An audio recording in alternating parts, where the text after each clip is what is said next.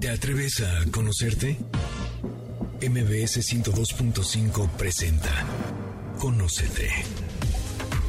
Un viaje a tu interior que, de la mano del Enneagrama y otras herramientas, te ayudarán a encontrar la mejor versión de ti. Conducen Andrea Vargas y Adelaida Harrison. Comenzamos.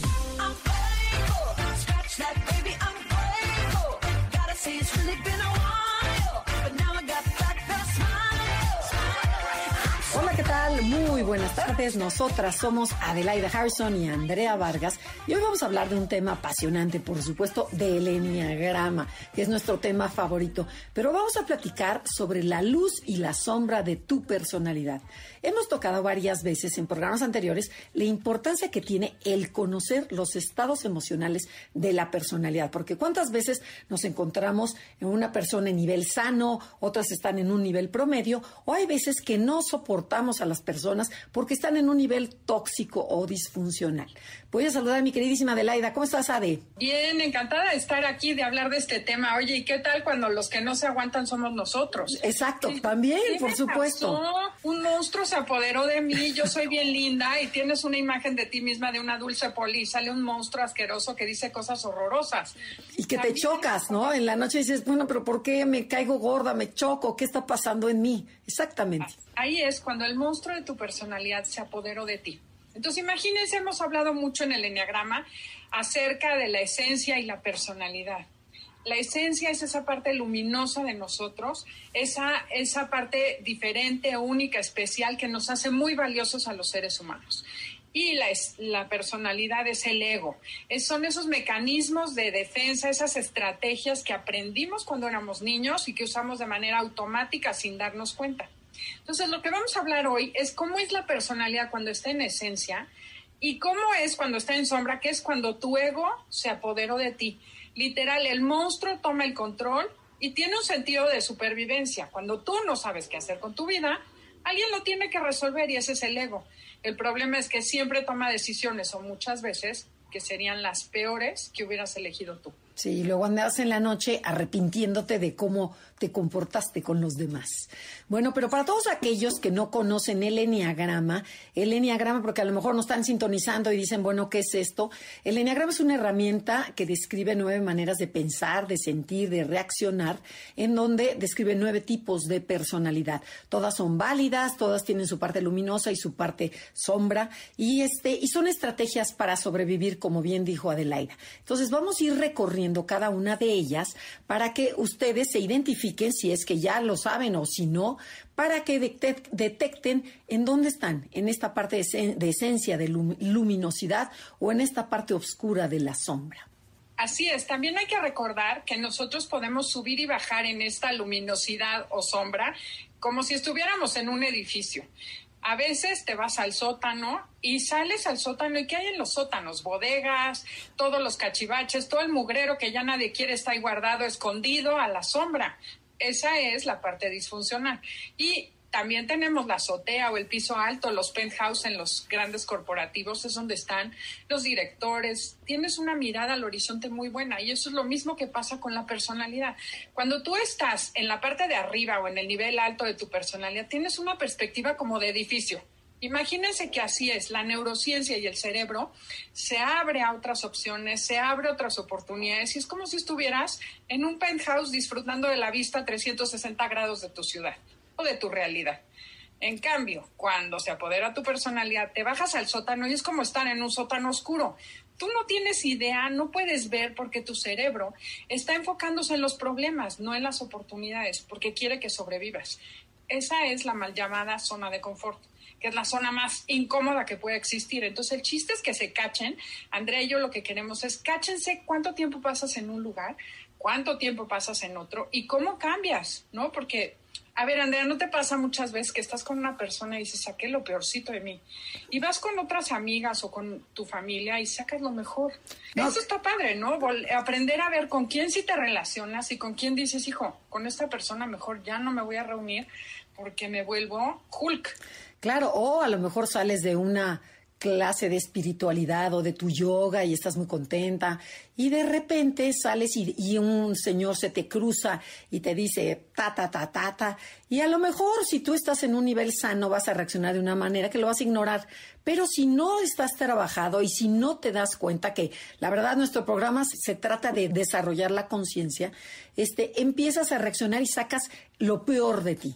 Pero después llegas a tu casa y ya te calmas y vuelves a otro nivel. Entonces, lo que quieres ir adelante y lo que queremos decir es que te mueves constantemente, pero tienes un, ¿cómo dirías, Adelaida? Como un, en el, en el elevador siempre estás o en el quinto nivel o en el noveno nivel, y este, y, pero puedes subir o puedes bajar.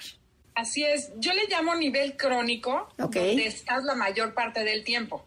Digamos que es el piso en el que vives. Tu departamento lo tienes en el piso 5, que es el promedio, que es donde está la mayoría. Y además eso lo hemos descrito mucho, es la descripción que hemos hecho casi siempre de la personalidad. Si te subes en el elevador al nivel alto, pues vamos a describir la parte luminosa y la parte disfuncional es cuando te bajas hasta el sótano.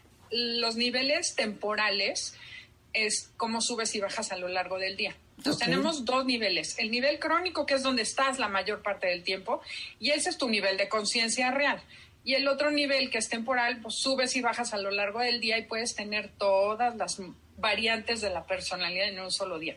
Exacto, y con este programa lo que queremos es que si vives en el nivel 5, bueno, toques los niveles 8, 9, o sea, toques los niveles de arriba y también te des cuenta qué te pasa cuando tocas el sótano, como dijo Adelaida, donde está lo peor, donde está la jerga, el recogedor, los monstruos, todo sucio, ¿no? Entonces, pero el darnos cuenta hace que reaccionemos y vayamos hacia arriba. Oye, otra cosa que sería lindo mencionar, así como un, vamos a dar un resumen de cómo es cada personalidad, ¿no? La parte luminosa es donde tú estás tan cerca de tu esencia que tú haces cosas buenas por el mundo. Te sientes con muchas herramientas y no esperas que los demás te resuelvan la vida. En el nivel promedio, pues ahí sí, ni pichas ni cachas, pero dejas batear, es cuando vivimos en automático, ¿no? El piloto automático que haces lo que toca, cumples con cierta regularidad, no haces nada muy bueno ni nada muy malo. Y somos ahí como un poco egoístas, ¿no? En, ese nivel, ¿no? Pues como autómatas. Porque los egoístas, egoístas están abajo. ¿no? Como la parte tóxica que juras que el mundo tiene la obligación de darte lo que tú quieres. Que un ejemplo sería, ¿no? Por ejemplo, las mamás. Me pones de mal humor es que tú no me das, es que no me haces feliz. ¿De cuándo acá te tienen que hacer feliz? Eso es nivel tóxico. Entonces, cualquiera que se escuche a sí mismo echándole la culpa a otra persona de su infelicidad, de su incapacidad o de su mal humor, aguas, ya sabes a dónde te fuiste. Exactamente. Y como son nueve personalidades, queremos dividir este programa en dos, para irnos tranquilos, porque luego nos escriben que decimos las personalidades demasiado rápido, que a unas muy chiquito, que a otras les, tocamos más. Entonces, bueno, decidimos hacerlo de forma tranquila. Entonces, busquen el podcast del uno y la segunda parte de, este mismo programa. ¿okay? Hoy empezamos con la serie uno de La luz y la sombra de tu personalidad. Ok, entonces, ¿qué, te parece, Adelaida, que arranquemos con la personalidad 1? ¿Cómo se comportan estas personas tipo 1, conocidas como perfeccionistas o reformadores, cuando están en su parte más sana y luminosa, cuando están en esencia? Bueno, recordemos que el 1 es la personalidad que busca hacer lo correcto, el deber ser. Son gente muy ordenada, trabajadora y meticulosa, que tienden a ser rígidos, serios, muy exigentes consigo mismos y con los demás detectan el error mejor que nadie y sienten una necesidad compulsiva por corregir el error. Dentro de ellos vive un juez interno, una voz crítica que siempre los está juzgando y generalmente diciéndoles lo que está mal, aunque también los califica de vez en cuando cuando hacen cosas buenas. Oye, bueno, pero esto que acabas de describir es cuando viven en su piso, ¿no? Cuando viven en su en su mm, departamento que está como a la mitad, como en el quinto piso, ¿ok? Pero vamos a ver cómo se comporta cuando ya está en el penthouse, en su nivel de esencia. En mi experiencia, siento que pasan de ser rígidos y serios, como acaba de escribir Adela, a personas muy flexibles, alegres, abiertas, y en vez de sentirse dueños de la verdad, porque el uno es el que te dice, te lo dije, se abren a diferentes opiniones y siempre están dispuestos a aprender y a conocer de los demás. Oye, y además es increíble esta personalidad cuando está en este lugar. Por ejemplo, a mi marido, que era uno, era tan a gusto porque generalmente cuando entraban a ese lugar son la gente más agradable, los más fiesteros, se quedaba hasta el final en las fiestas. Cuando el uno no tiene esa obligación, ese deber ser, se relaja y es increíble porque se vuelven chistosos, se van al siete, ¿no? Y son gente muy divertida, muy agradable el esposo de una amiga era muy chistoso porque íbamos de viaje a uno y, y también era de esas personas que al uno en general de viaje le gusta estar porque no se exige y no se espera nada de ellos. Y le decía a mi amiga, ay, ¿cómo cambias cuando estamos de viaje? Y él le decía, no, no, no, este soy yo. Este soy el verdadero yo. Nada más que cuando estoy con problemas, pues no soy tan lindo. Y es bien cierto, ¿no? Totalmente. ese es el uno. Exacto, y es cuando, cuando le notas la nobleza, ¿no? Y cuando le notas que dices, son tiernos, son cariñosos, y en la vida diaria no, no dejan mucho ver esta parte. Y algo que he notado, que además de ser éticos, justos y nobles, se vuelven líderes morales, que no tratan de convencer ni poner a nadie sus ideas, sino que la gente los seguimos porque su ejemplo, no, la, su ejemplo es como de integridad, su esfuerzo, la gran pasión y entusiasmo que le meten a la vida, a la chamba, o sea, de veras se entregan a los demás y entonces dices, híjole, qué padre viven este tipo de personas, yo quiero ser así. Y otra cosa muy interesante que tiene el uno es que cuando hay una situación verdaderamente difícil, el uno cuando está en esencia sabe perfecto distinguir lo que está bien y lo que está mal y además tienen como una aceptación, una serenidad impactante. Por ejemplo, una tía su sobrina se embarazó fuera del matrimonio, no estaba casada.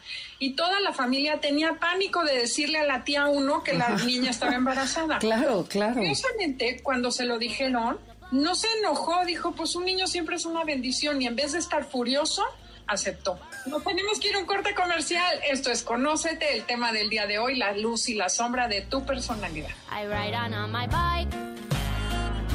I'm going round the block. I'm singing to myself, la, la, la. I'm counting purple flowers. And I'll do this for hours. Happy riding on my bike. Esperamos tus comentarios en Facebook. Enneagrama Conócete. Continuamos después de la pausa comercial. MBS 102.5. Ya estamos de regreso. Síguenos en Twitter, arroba Conócete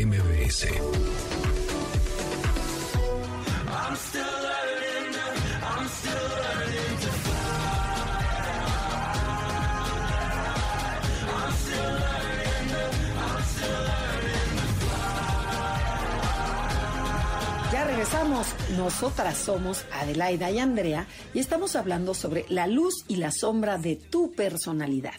Estamos escribiendo las nueve personalidades que describe el Enneagrama para que te vayas cachando en dónde vives, si estás viviendo en, en tu esencia, en tu parte más luminosa, o de plano estás en el sótano bien, viviendo con las arañas y con la oscuridad. Ok, pero bueno, nos quedamos platicando sobre el uno, que se le conoce como el perfeccionista, y estamos hablando de esta parte luminosa. Cuéntanos, Adelaida, ¿qué otra, qué otra cosa has notado? Ya, ya platicaste que nos quedamos que de ver así es cierto. Cuando un uno que es todo recto, todo estricto, todo, que dices, no, se va a atacar cuando se entere que su hija está embarazada, y de, y de verdad de repente reacciona totalmente opuesto, que dices, no, ¿cómo? Quiere decir que está en su parte luminosa, en donde, en donde en lugar de imponer su verdad, se abren y se adaptan a la realidad tal cual es y no se pelean con ella. La hija está embarazada. ¿Qué vamos a hacer? Pero cuéntanos, ¿qué más hacen este tipo de personalidad? Y a eso que estás diciendo, quisiera agregar que es, la serenidad es la virtud del uno. Cuando está en su luz, es sereno y acepta la regla como es. También es admirable que viven, aunque tengan mucho dinero, muchos medios, son gente sencilla y tranquila. Viven de acuerdo a sus principios morales y no se dejan llevar por la opinión de los demás. En la luz, ¿no? Es así, son como gente que no son pretenciosos, no buscan demasiado el aplauso, o sea, de verdad son gente como muy ética, ¿no? Sí, no, no, no, y además cuando están en su mejor momento dejan entrar como el placer de la vida, se consientan, se apapachan, se echan chistes, tienen sentido del humor, que dices que hasta se ríen de sus propios errores, cuando dices, de verlos todos rígidos y de repente ves que el uno ya se burla de sí mismo, quiere decir que, bueno, que está en su parte más luminosa. Y a veces hasta rompen pequeñas reglas, tocan el placer de la vida, se divierten con los amigos y familiares. Y algo que les hace mucho bien y que les encanta es cuando los ves que contactan con la naturaleza, ya que en ella encuentran paz interior, imperfección y además, por ejemplo, hacen ejercicio, eh, deporte y bueno, encuentras a un uno totalmente diferente la idea es que además los uno que nos están escuchando se motiven, se emocionen y se vayan a ese lugar, porque son personas que de verdad ahí sí se vuelven líderes morales que todo mundo queremos tener cerca, en vez de estar fijándose en el error. Pero, ¿qué sucede cuando se van a la parte oscura de la personalidad, Andrea? Bueno, la verdad, cuando están en lo peor de su personalidad, es muy interesante ver cómo se vuelven extremadamente rígidos, súper tercos, cerrados. No hay negociación y ante una falta debe haber un castigo. Papá, pero es que puedo llegar un poquito más. No, pero oye, pero puedo hacer esto. No, o sea, se vuelven insoportables, ¿eh? Y, y este, ya vete a dormir. Ahorita no, no tenemos tiempo. O sea, se vuelven odiosos. Entonces, pero bueno, podemos observar que hay una sensación como de superioridad, ¿no? Y arrogancia, en donde te justifican todos sus actos y se sienten dueños de la verdad absoluta. Así es. Esto voy a citar a una persona que conocía. Decía, no, no, no, aquí las cosas no son grisecitas. ¿Están bien o estás mal? ¿Estás embarazada o no estás embarazada? No hay términos medios. Las cosas un poquito embarazada. Exacto. Y con ese cuento de que si estás embarazada es 100%, está mal y 100% mal. Se van volviendo como muy dogmáticos, empiezan a ver la vida en blanco y negro y literal cualquier cosa que no entre dentro de su opinión, sus reglas, su esquema mental, lo critican, lo juzgan o se vuelven muy irónicos. En vez de ser divertidos, se burlan de las personas de manera muy desagradable. Oye, ¿y no te ha pasado que como que se van amargando, ¿no? Y deshumanizando y hacen juicios muy crueles y condenan a los demás por sus errores en una forma despiadada que dicen, no entiendo, no entiendo de veras cómo mi cuñado se compró ese coche. Si este es un imbécil, es un no sé cuál. O sea, que dices, y órale, o sea, traen un enojo que lo, que lo expulsan, que lo expulsan, que lo dejan ver, ¿no? Exacto, porque además están furiosos porque la vida no es justa, porque ellos creen que se merecen todo, porque creen que son buenos además. Y entonces, cuando hay alguien que no es bueno o que no se porta bien según sus reglas y le va bien en la vida, les genera un enojo espantoso. Y eres un corrupto, ¿y cómo te atreves a hacer esto? O sea, les empieza a molestar hasta lo que no comen. Como dicen, hasta lo que no comen les hace daño. Oye, pero y es como, se van al, al 4, o sea, bueno, a la gente que no conoce el enneagrama, pero los que sí, van a saber que tiene una línea al 4 que es la envidia. O sea, hay una envidia interior que dices, mi cuñado sí se compró el coche, o mi, mi esposa tal, o lo que sea, y entonces a mí me da mucho coraje porque yo no me he apapachado, no me he consentido. O sea que ahí está muy mal esta parte. Y hay algo interesante de observar en esta parte de la personalidad, porque se comparan y son súper, súper competitivos, mucho más que un tres quizá, en el sentido de competir contra la perfección, o sea, siempre se miden con el otro para ver qué tan cerca de la perfección están. Entonces, siempre están viendo lo que el otro hace y de verdad se vuelven muy cansados. Te voy a contar una historia que me tocó en alguna empresa, que de repente, ¿sabes qué hacía el jefe? Veía a alguien en Facebook y le sacaba la foto y la mandaba al chat. Decía, miren qué bien trabaja fulanito de tal. O cachaba a alguien bostezando en una junta y subía la foto y la ponía en el chat de la empresa. O sea, cosas que yo decía, no, al principio dije, este no es un uno. Y después nos dimos cuenta que sí, que era un uno tan desintegrado que se sentía dueño de la verdad, era una persona súper rígida, juiciosa. Enojada, ¿no? Ajá, cuando el uno está desintegrado se sube a un banquito y entonces se dedica a ser juez de los demás. Y mientras más desintegrado está, más critica a los otros para quitarse culpa a él. O sea, se siente malo y entonces busca a alguien peor. Y ah. en vez de ser alguien que busca hacer las cosas mejores, empieza a señalar quiénes son peor que él, como defendiéndose de sí mismo. Okay. Bueno, aguas, cáchense. Cáchense. Fíjate, algo que me llama mucho la atención es cuando ves que el uno eh, oye, bueno, platicando, ven que el uno, sus impulsos y sus deseos los reprimen, o sea, todo lo que quieren hacer, por ejemplo, comprarse el coche, el hacer tal, tal cosa, o sea, no se apapachan, entonces lo controlan y todo está bien y todo está mal. Como dijiste, no hay tonalidad de grises. Entonces, cuando yo empiezo a descender a los sótanos, empieza a salir este, este, este impulso que tanto controlé de forma distorsionada. Por ejemplo, tanto condené el sexo, ¿no? La sexualidad en donde está prohibido, en donde tal cosa. Y yo ahí, en ese momento, de repente sale en el uno, eh, por ejemplo, estas, estas personas muy religiosas, en donde nada más, el, eh, nada más puedes tener sexo cuando cuando le indica el ritmo o cuando le indica tal cosa. Y luego ves a estas personas que tienen familias por otras partes. O que sean los líderes por ahí que hemos sabido, líderes religiosos. Exactamente. unas virtudes públicas y una pasión oculta. Y, luego ves, y luego, exacto, y luego ves a esta persona muy mocha que anda viendo sexo en internet o que tiene revistas o que tiene un amante. Entonces se comporta exactamente lo opuesto. Que eso me llamó mucho la atención, que dices, ¿cómo el uno, cuando aprendió el enneagrama, cuando se desintegra, es esa parte, esa manifestación de, esa, de ese impulso reprimido. Claro, la mayoría de los unos igual no son tan drásticos, pero por ejemplo, se controlan de lo que comen y de repente se dan un atracón. Exacto. Exacto. O beben como locos para que no se asusten. No todos tienen costumbres sexuales desintegradas, pero bueno. ¿Qué te parece que vamos al 2, Andrea? Claro, vamos a, la personalidad 2, que se le llama el colaborador, el ayudador, el rescatador, el seductor. O sea, tiene muchísimos nombres. Pero, ¿cómo se comportan estas personas tipo 2 encantadoras y serviciales cuando están viviendo en su en su departamento 5, ¿no? En su departamento 5. promedio. Exacto. A ver, ¿cómo son, Adelaida? Cuéntanos. son personas que van a buscar siempre conectar con los demás, suelen satisfacer las necesidades de las otras personas para ser queridos y necesitados, son muy optimistas, apapachones, pueden ser muy divertidos y la verdad que son fácil, hacen amigos facilísimo porque de verdad saben hacer preguntas, intimar con gente que ni conocen, ¿no? Y te encuentras a alguien con un dos y te dice, mira, mi amiga del alma, te la presento. Y la conoció hace 10 minutos, ¿no? Eh, son gente que detecta las necesidades mejor que nadie y eso los hace ser empáticos, intuitivos. El amor es todo para ellos, las relaciones. ¿Qué más, Andrea? Les cuesta mucho trabajo decir que no y prefieren dar mil veces antes que recibir. Les cuesta mucho recibir. Ok.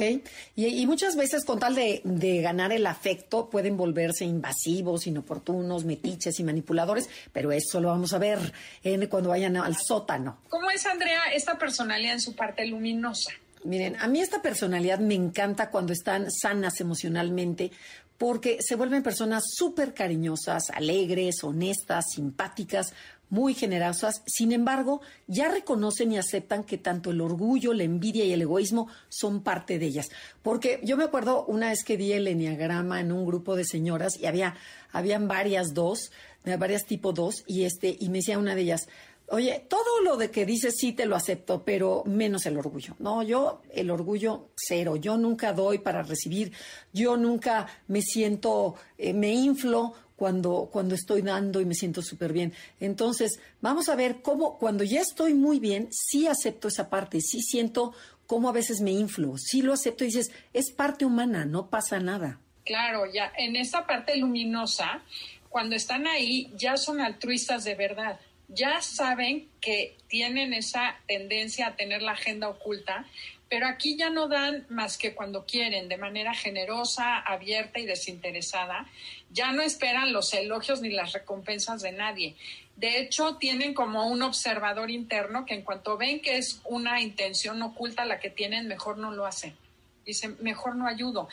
Son personas, por ejemplo, que ya se dieron cuenta que el 2 puede generar muchos ninis mucha gente inútil, mucho claro. Y aquí ya se dan cuenta y se preguntan siempre si la ayuda la quiere la otra persona. Son personas que se fijan en si van a ayudar de verdad o nada más están haciendo un daño al meterse a salvar, a rescatar. Para sacar algo, ¿no? Exacto, muy equilibrada, ¿no? Totalmente.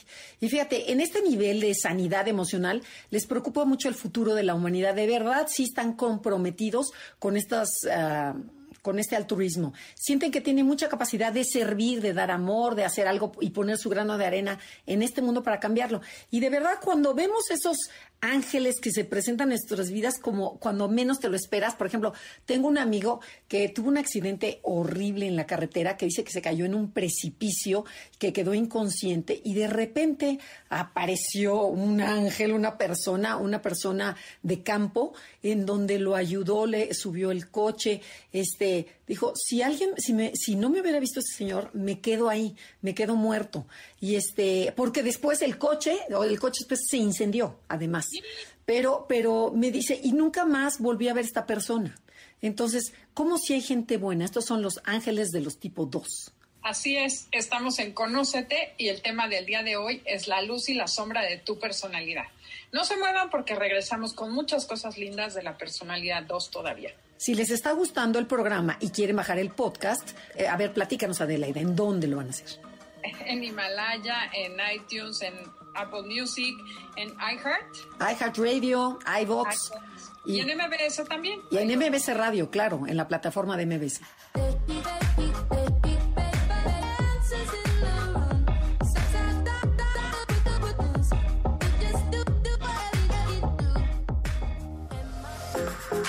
Esperamos tus comentarios en Facebook. Enneagrama Conócete. Continuamos después de la pausa comercial. MBS 102.5.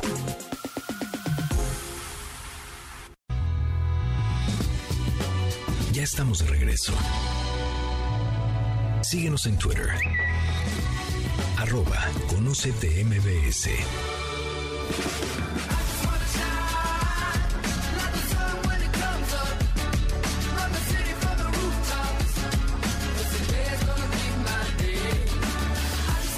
Regresamos. Nosotros somos Adelaida y Andrea y estamos transmitiendo desde nuestras casas debido a este eh, confinamiento, pero con muchísimo cariño. Estamos hablando sobre la luz y la sombra de cada personalidad. Nos quedamos en la personalidad 2, eh, hablando de su parte luminosa. Y cuéntanos, Adelaida, ¿qué más, puedes, qué más nos aporta esta, esta personalidad 2 que es encantadora, pero que tiene también es manipuladora cuando está en luz? Cuando está en luz, una de las cosas más padres que tienen es que su cariño lo actúan no están diciéndote cosas lindas, sino que realmente hacen cosas por los demás.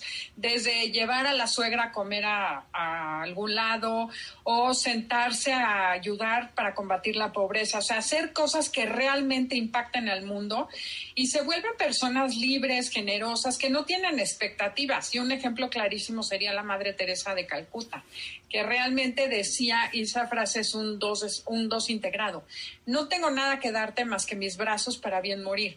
Ese es el dos, se da a sí mismo, no da cosas, se da a sí mismo y se abre para los demás. Fíjate, y algo que no podemos dejar de mencionar es que en este nivel de luz ya pueden pedir ayuda cuando la necesitan y han aprendido a recibir con humildad, porque al dos le cuesta muchísimo trabajo. Cuando le das un regalo, ah, gracias, porque como ellos son los que dan, no les gusta recibir, aquí ya se vuelven humildes y lo aceptan. Hacen el bien sin mencionarlo y esta es su mejor recompensa porque se les llena plenamente el corazón. O sea, dices, ya doy por el placer de dar, no para recibir algo a cambio. Pero, ¿qué te parece de la edad que nos platiques cómo se comporta esta personalidad cuando está en su parte más oscura? Pues ahí hay que observar cosas muy distintas y actitudes muy diferentes. Por ejemplo, se empiezan a engañar y a justificar en que son buenos y dadivosos y que todo lo hacen por el bien de los demás. Obviamente, internamente, tienen una agenda oculta de esperar algo a cambio y están muy enojados y resentidos por lo ingrata que es la gente con el hecho de que ellos sí dan y los otros no dan, ¿no? Por ejemplo, yo que me desvelé por ti, te atendí, te cuidé, mira cómo me pagas, ahora ni siquiera me vienes a visitar. Ese sería un reclamo de una mamá dos desintegrada. Exactamente. Y por ejemplo, de, de, ser personas lindas y generosas y así como gatitos apapachones, cuando no consiguen lo que quieren, disfrazan su agresión y su egoísmo y se vuelven expertos en manipular a la gente. Las hace sentir culpables, les recuerdan favores pasados, las chantajean, las amenazan, las comparan con otros, las humillan. Hasta pueden jugar con los sentimientos del otro haciéndose los mártires. Se vuelven como falsos e hipócritas y usan la mentira como forma de control. ¿Te acuerdas Us. Esta persona que, que entrevistamos, en donde ella decía que su suegra, con tal de no hacer, con tal de no hacer la Navidad, le decía que le dolía muchísimo las piernas? Sí, es impresionante. Decía, es que no puedo cocinar, es que estoy tan mal. Entonces todos los hijos se organizaron para llevarle la cena de Navidad, para hacer todo. Y a la hora de la hora, de repente se empezó a quemar el pavo y pegó la carrera y se levantó como si nada hubiera sucedido. Y todos se quedaban fríos y decían, no, que no puede andar, que está paralítica pero es esa necesidad de hacerse como la importante. Tengo otro No, y, ejemplo y, de y- esta- y ma- y manipular, ¿no? Y manipular a la gente. Dice, yo no cocino. A ver cómo le hacen porque estoy enferma y me hago la víctima para que todo el mundo me apapache. Pero hay otro peor, ¿eh? Una amiga tenía una mamá así, dos, que una cosa que tiene el dos en este nivel es que se enferma de cosas que lo imposibiliten a vivir solo, pero que no lo incapacitan mentalmente para controlar. Pues, conozco cantidad de enfermedades como estas. Por ejemplo, el vértigo. Ajá. Conozco dos señoras, dos, eran mujeres las dos, que tenían vértigo, entonces no pueden vivir solas porque se marean y se caen. Sin embargo, sentaditas, chantajean, tejen, platican y hacen lo que les da la gana.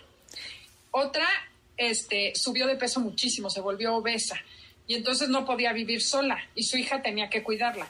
O sea, es como una manera de obligarte a que me des lo que me robó la vida. Yo ya te di mucho, me toca cobrar.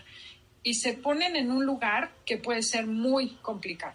Exacto. Y fíjate, hacen como escenas histriónicas y dramáticas, ¿no? O sea, se vuelven artistas, cambian rápidamente su- sus emociones, se ríen y en un segundo lloran, se vuelven impulsivos, impacientes, agresivos, pero lo hago de una manera muy superficial. O sea, tú lo notas, ¿no? Se nota que está actuando el dos. Aquí es donde les decía que en la parte luminosa el 2 es generoso y es genuino, actúa lo que dice. Aquí te puedes encontrar personalidades 2 que te dicen, ay, qué gusto verte, te amo, te quiero, cuando nos vemos, me urge desayunar contigo y le dices a la persona, y yo tengo una conocida así, sí, cuando quieras, yo te hablo, yo te hablo mañana para la semana que entra a vernos y pasan siete meses. Te la vuelves a encontrar y te echa el mismo show. Eso es la- lo que dices tú, ay, me quiere tanto que nunca me habla es la falsedad del 2 cuando está muy Y desinhibido. fíjate, y también se vuelven así como te culpan o culpan a los demás por haberles provocado enfermedades que realmente sí se enferman, pero ¿para qué? Para, para llamar la atención, ¿no? Y por, por ejemplo, es, es tu pul- es tu culpa que esté paralítica, nunca me sacas a caminar, por eso estoy así, o sea, de veras, y su agresión y su violencia explotan, lo que provoca que los odies intensamente y que no quieras ir a ver a tu mamá y que no quieras ir a ver a, a ver a la suegra porque te enferma.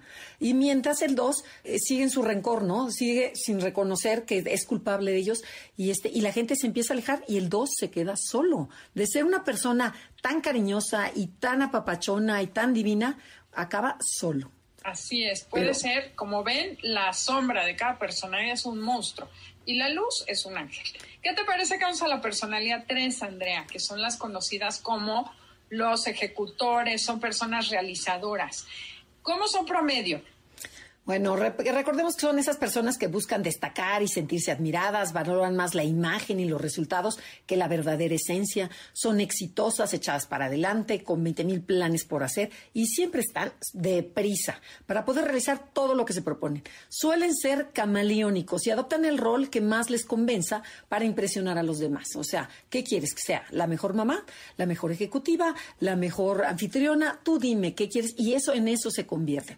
Pero cuéntanos, ¿qué pasa con estas personas cuando encuentran este equilibrio emocional que les permite sacar lo mejor de ellos, cuando están en esta esencia? Cuando están en luminosidad, en- cerca de su esencia, ya no tienen esa necesidad de recibir el aplauso ajeno. Son personas que ya contactaron su verdadero valor. Como ya se sienten valiosos porque están en verdad, se atreven a ser auténticos y honestos con ellos y con los demás, porque lo peor que tiene el 3 es que se autoengaña.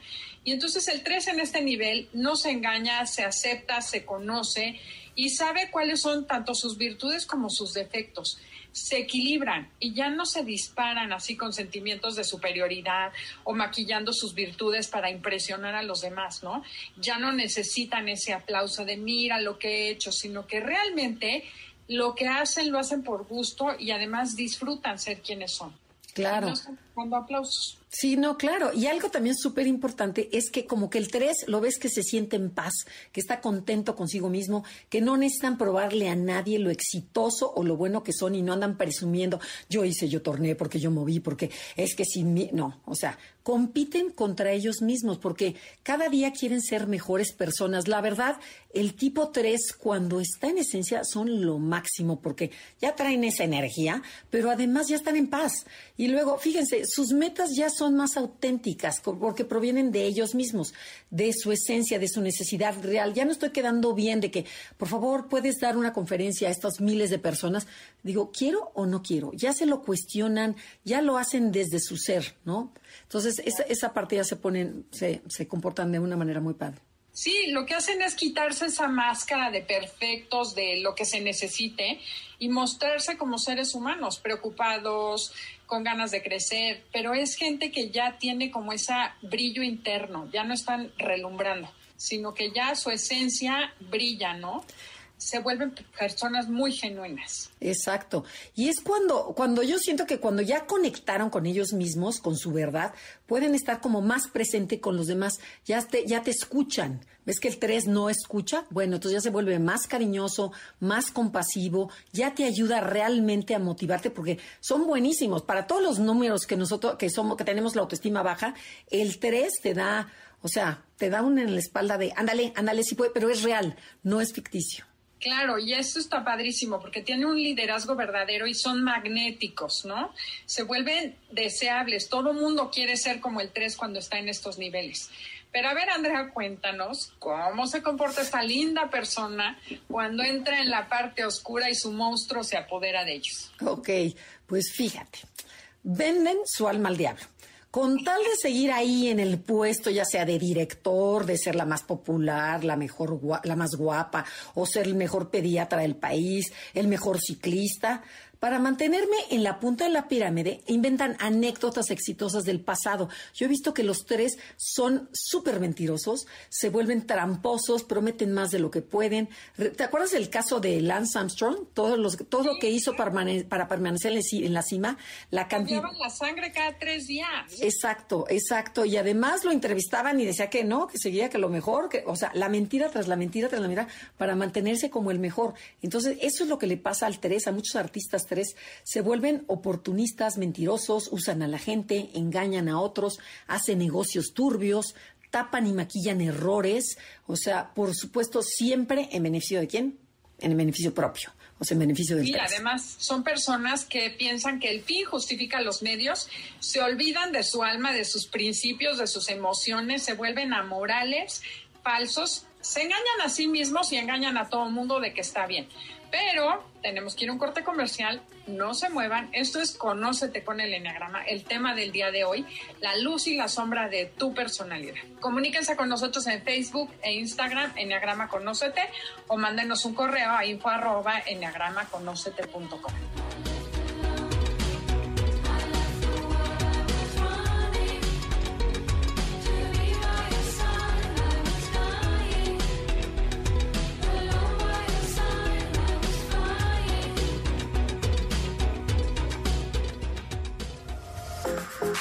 Esperamos tus comentarios en Facebook. Enneagrama Conócete. Continuamos después de la pausa comercial. MBS 102.5.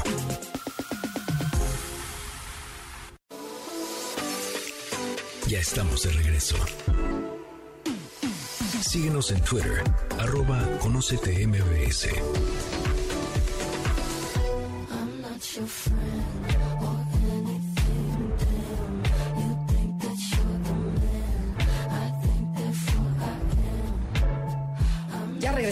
Esto es Conócete y nosotros somos Adelaida Harrison y Andrea Vargas y estamos hablando sobre las nueve personalidades, sobre su luz y su sombra. O sea, van a encontrar cómo se comportan cuando están en esencia o cuando están en la parte más oscura de su personalidad. Nos quedamos en la personalidad 3 hablando de esa parte oscura. Y entonces Adelaida decía que siguen manteniendo una apariencia fría, optimista y ecuánime cuando estoy o frente a los demás, ¿no? Pero, eh, y la gente en realidad les vale, porque, o sea, la gente dice, yo son, son tan egoístas que no importa, porque yo ya usé, ya, ya llegué a mi meta, ya logré lo que yo quería. Sin embargo, que esto es lo interesante, por dentro, aunque tú lo ves muy segurito al 3, por dentro se sienten un gran vacío.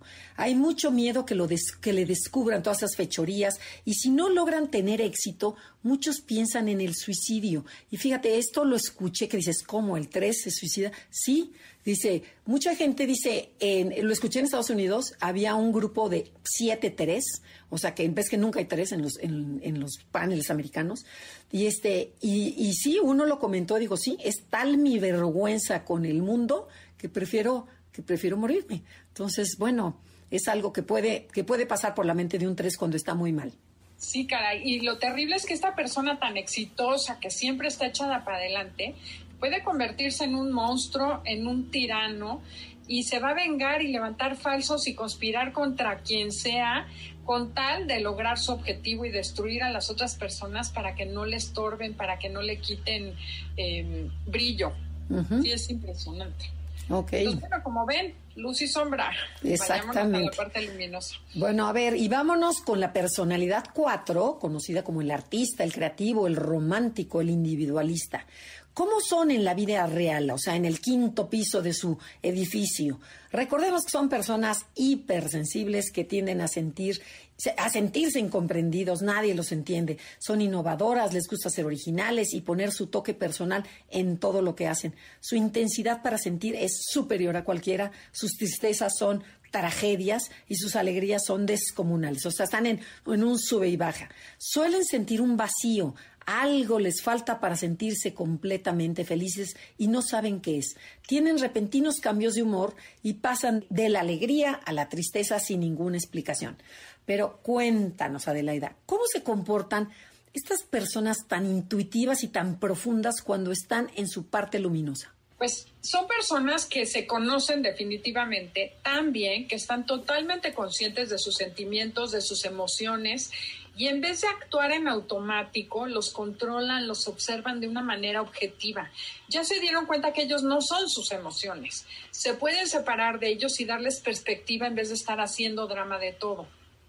O sea, son gente que puede vivir en medio de la tormenta y separar su mundo interno del externo, en vez de dejarse controlar por esos impulsos emocionales y cambiar tanto para arriba y para abajo, ¿no? Sí, sí, como... La la tristeza. Claro, y es como el típico cuatro, ¿no? Que amaneció triste, hoy no voy a trabajar, hoy no voy a la comida, hoy está lloviendo. Entonces dices, no, a ver, eso es lo que sientes, lo ponemos a un lado, pero me voy a trabajar, pero me voy con mis amigas a comer. Entonces sé separar muy bien, aunque yo traiga mi tristeza, y conforme va pasando el día, esta tristeza la voy cambiando y la voy transformando. Pero si no, me hundo. El problema del cuatro es que se hunde en sus emociones. Pero ¿qué más hace cuando está en la parte luminosa? Bueno, una cosa es que su virtud es la ecuanimidad, es aprender a vivir de manera normal, o sea, sin tanta alteración emocional. Y los cuatro, no por dejar, esto es importante, porque luego creen que si se integran dejan de sentir. Y no, lo que dejan de hacer es dejarse arrastrar por sus emociones pero siempre serán gente que puede gestionar sus emociones, vivirlas con mucha intensidad. No quiere decir que no dejen de tener momentos de vacío, de tristeza, de melancolía, pero aprenden a verlos como momentos difíciles, no como que su vida está echada a perder, ¿no? Aprenden a salir fortalecidos y dejan atrás eso que les hace daño y le dan un nuevo matiz a su vida, como que son muy resilientes, porque además ya saben que pueden salir de esa emocionalidad que tienen. No, qué padre. Fíjate, algo muy padre que tienen los cuatro cuando están en su parte más luminosa es que se conectan muy fácilmente con la naturaleza, con los animales y pueden sentir y experimentar la belleza de la vida, del mundo, de, sentirse libres del oxígeno, de, o sea, del viento. Y es aquí cuando la creatividad del cuatro empieza a fluir. O sea, y es cuando se arranca y se va al uno y se vuelve ordenado y escribe y pinta y cocina Sí, o sea, de una forma espontánea, sin darse cuenta, es cuando surge lo mejor de ellos, ¿no? Emocionalmente hablando, son personas muy fuertes que no se doblan fácilmente. En general, el 4 tiene mucha fortaleza, pero en este nivel se vuelven como gurús espirituales, profundos, y a la vez pueden mostrarse sin miedo, se dejan de ser víctimas empiezan a verse con sus limitaciones y sus virtudes y se equilibran. Entonces, hay algo padrísimo en el, en el 4 cuando está en este lugar, porque siguen siendo honestos, pero ya son divertidos, espontáneos y abiertos. Ya no son esas personas que de repente se vuelven divas o retan al mundo, sino que viven en el mundo de manera real sin portarse ni superiores ni inferiores, que es lo que le sucede mucho al cuatro promedio. Pero ¿cómo son estas personas, Andrea, cuando se van al sótano de su personalidad y el monstruo se apodera de ellos? me, me encanta lo del monstruo. Bueno, cuando las personas tipo 4 tocan su sombra, se empiezan a deprimir se aíslan cada vez más, ya no pueden funcionar en el mundo real, cortan sus amistades, se sienten solos, incomprendidos, decepcionados, déjenme sola, quiero estar sola, no me toquen en mi cuarto. Entonces son, como decía Cecilia, eh, te tienes que andar en, en, cascarones, no pisar en cascarones porque a ver el cuatro cómo va a reaccionar, si está de buenas, si está de malas. Entonces, se sienten muy cansados, el cuatro se cansa, no tiene ilusiones ni ganas de hacer nada, porque está deprimido, por supuesto, y su, su creatividad está totalmente truncada y sus dramas emocionales se incrementan entonces, aguanta un cuatro así, o sea, está, está cañón. Rechazan cualquier tipo de ayuda y se vuelven muy difíciles de convivir. De, ma, ¿qué te pasa? Nada. Bueno, pero te ayudo. No, déjame sola. Y, pero, ay, pero ¿por qué? O sea, dices, Dios mío, ¿qué hago con esta persona? Eso es un cuatro cuando está en su parte más oscura. Pero cuéntanos, ¿qué más hace este tipo cuatro? Bueno, también empiezan a tener sentimientos de mucho odio y rabia hacia la gente que no los apoya emocionalmente, pero el apoyo emocional aquí es una exigencia absoluta, es tú tienes que estar para mí. Están literalmente enojados con el mundo, pero a veces además sienten envidia de los triunfadores, de la gente que es feliz, como que se ven a sí mismos como en un hoyo y los demás son felices, aquí sí, tienen la felicidad que me falta, se sienten víctimas, sus, sus, familiares, bueno, también los agreden, los atacan, es obligación de los demás estar para ellos. Es como si quisieran castigar a los demás por haberlos, por existir en su vida. ¿No? por no por no haberlos validado, por no haber dicho, pobre de ti, tienes razón. A lo mejor el, el, el familiar ya se cansó, ¿no? Y entonces el cuatro se enoja mucho más. Pero también se vuelve muy difícil porque tratas de ayudarlo, pero no te deja. Y, pero, y entonces te alejas y entonces se queja, ¿no? Sí, quieren que todo mundo se arrepienta de lo mal que los trataron, que les pidan perdón. Y cuando tocan esta parte oscura, no saben quiénes son. Y ahí es cuando se sienten inseguros, tienen mucho miedo y mucha ansiedad, porque realmente traen muchas emociones oscuras guardadas que tienen que dejar salir, pero le cuesta trabajo al cuatro en este lugar poderse desidentificar de sus emociones. Claro, y fíjate, algo que es súper importante y que hay que resaltar es que cuando están en este nivel de oscuridad, hablan y piensan del suicidio como parte natural de la vida. O sea, sí, ojo familiares de los cuatro, cuando están ahí, aguas con su hijo si está deprimido porque sí se puede suicidar. Se odian a sí mismos, se vuelven masoquistas a tal grado que pueden se lastimar físicamente. Yo, yo tenía una alumna que se arrancaba las pestañas, se arrancaba el pelo y me dice, y no me doy cuenta, ves que se llama triqui, tricotón, no me acuerdo cómo se llama la enfermedad, pero era un cuatro y otra se cortaba o así para hacerse daño, ¿no? Haciéndose para qué para sentirse. Ajá, para sentir que están vivos, ¿no? con la emoción, buscan sentir más, entonces empiezan a lacerar el cuerpo, pueden acabar bebiendo, drogándose, haciendo cosas realmente en contra de su bienestar. Dejando de comer, ¿cuánto cuánta anoréxica cuatro hay? Hay muchísimo. Sí, porque además pueden ser muy controladores de sí mismos y de los demás y castigan al mundo haciendo, agrediéndose a sí mismos su mundo se vuelve negro, sin esperanza, y obviamente necesitan, como todo mundo, ayuda, porque la parte negra de la personalidad es súper oscura. Y bueno, Andrea, se nos está acabando el tiempo. Tenemos que cerrar esta personalidad. Bueno, la verdad es que como todas, cuando estamos el monstruo se apodera de nosotros, lo hay que, hay que saber que no somos nosotros. Ese es nuestro ego. Hay que desidentificarnos y movernos a la parte luminosa que ya vieron que es hermosa en todas las personalidades y seguiremos la próxima semana hablando de la luz y la sombra de tu personalidad. Pero y la verdad algo que algo que dijiste, cuando estamos en nuestra parte oscura, si no podemos solos, sí hay que pedir ayuda. De verdad, no se queden solos, existen muchísimos terapeutas, existe mucha gente que sí los puede ayudar. De veras no se queden ahí y en cambio en la parte luminosa, bueno, esa es la que tienen que compartir al mundo y darle al mundo. Esperemos que, oye, bueno, pero entonces vamos a hacer una, segunda parte para irnos así tranquilitas y que lo puedan entender mejor, porque para que ya no se quejen. Entonces ya me está diciendo Adelaide de adiós, que ya no tenemos que ir. Entonces, ojalá hayan aprendido un poco sobre las personalidades. Eh, gracias, eh, gracias Janine, gracias Felipe. Los dejamos con Concha León Portilla y sigan disfrutando el resto de la tarde. Hasta la próxima.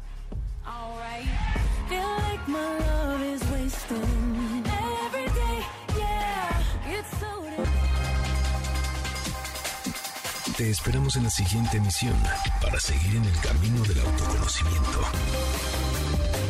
Conócete, MBS 102.5.